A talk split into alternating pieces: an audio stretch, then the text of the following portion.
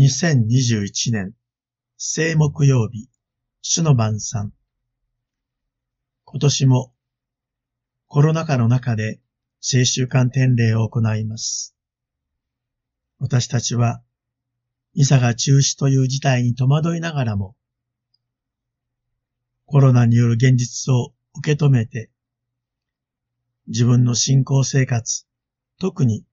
ミサについての思いを反省してみたいと思います。イエスは最後の晩餐の中で、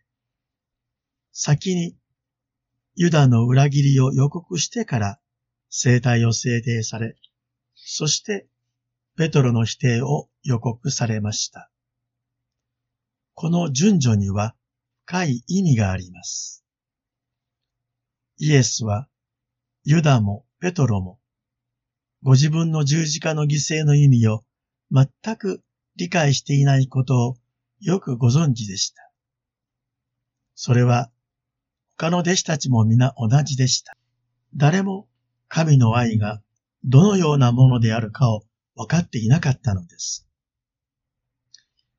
イエスがユダとペトロの裏切りを予告したのは、神の愛を知らずに自分を裏切る者や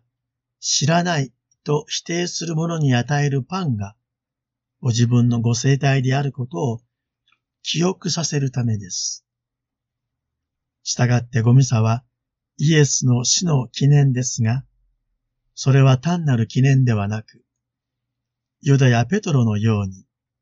神の愛が何であるかもわからず、罪を犯す私たちを許してくださる和解の食卓として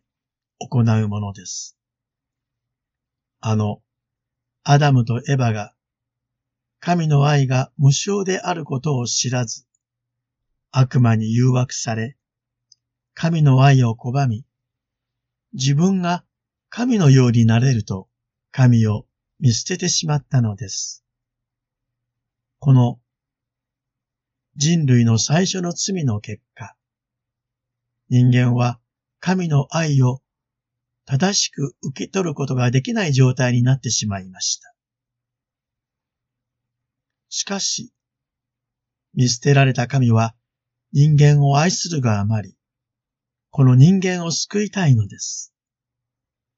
神の愛が無償であることを証明するために、神が人間のために死ぬのです。これがイエスが残したパンの意味です。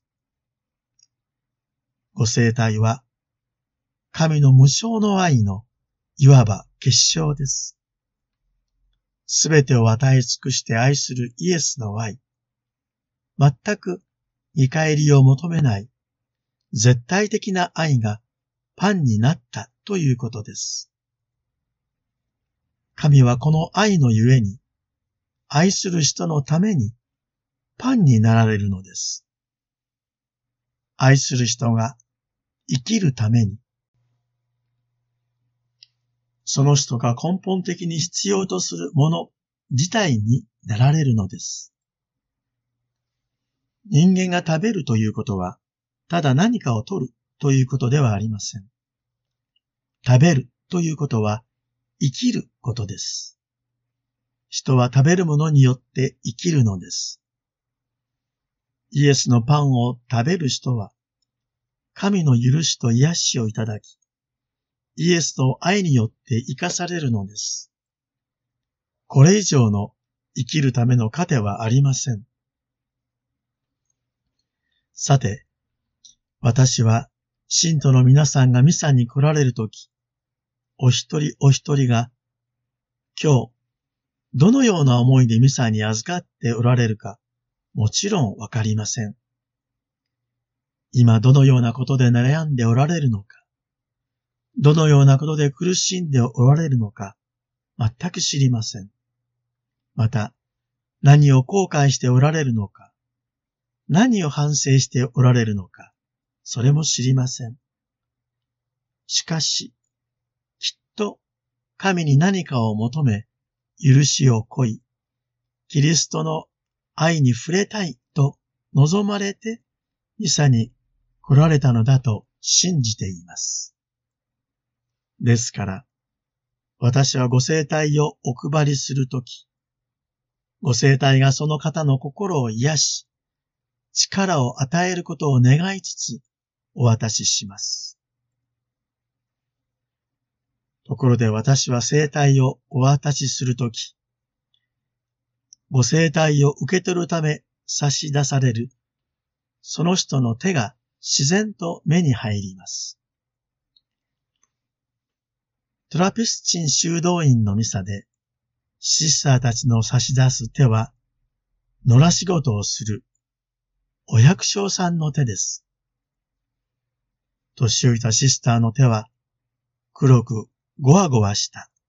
血の匂いのする手です。その時私は思います。このシスターは毎日の野良仕事をしながらイエスに奉仕しておられるのだと。また、ある時、手首にリストカットをした傷が何本もある青年の差し出す手を見て一瞬驚きました。その青年は腕の傷跡を隠すことなく、私の目を見て、アーメンと答えました。どんな思いで今日ミサに来られたのかと思うと、心の中で頑張れよと叫んでいました。でも今思うと、私が励まさなくても、そんなに苦しい思いをしても、ミサに来て生体をいただく、その人は、神の愛が何であるかをきっと知っておられたのだと思います。最後の晩餐の時、弟子たちはこのパンの意味がわかりませんでしたが、イエスの十字架の死を見、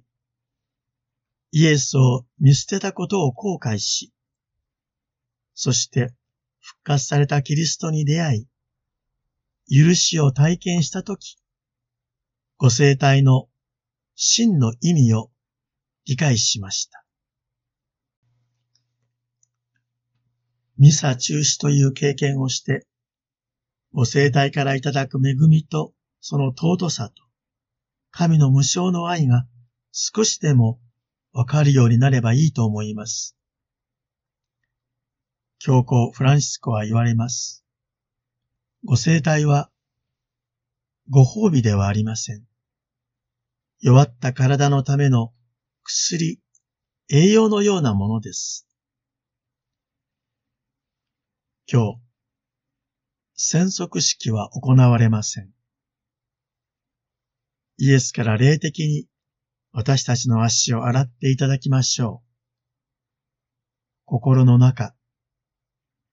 自分の足を洗ってくださるイエスの姿を思い起こし、ご生体をいただく私たちが、その意味をまだよく理解せず、その恵みに十分に応えていないことを反省しながら、主の愛に感謝の涙を流しましょう。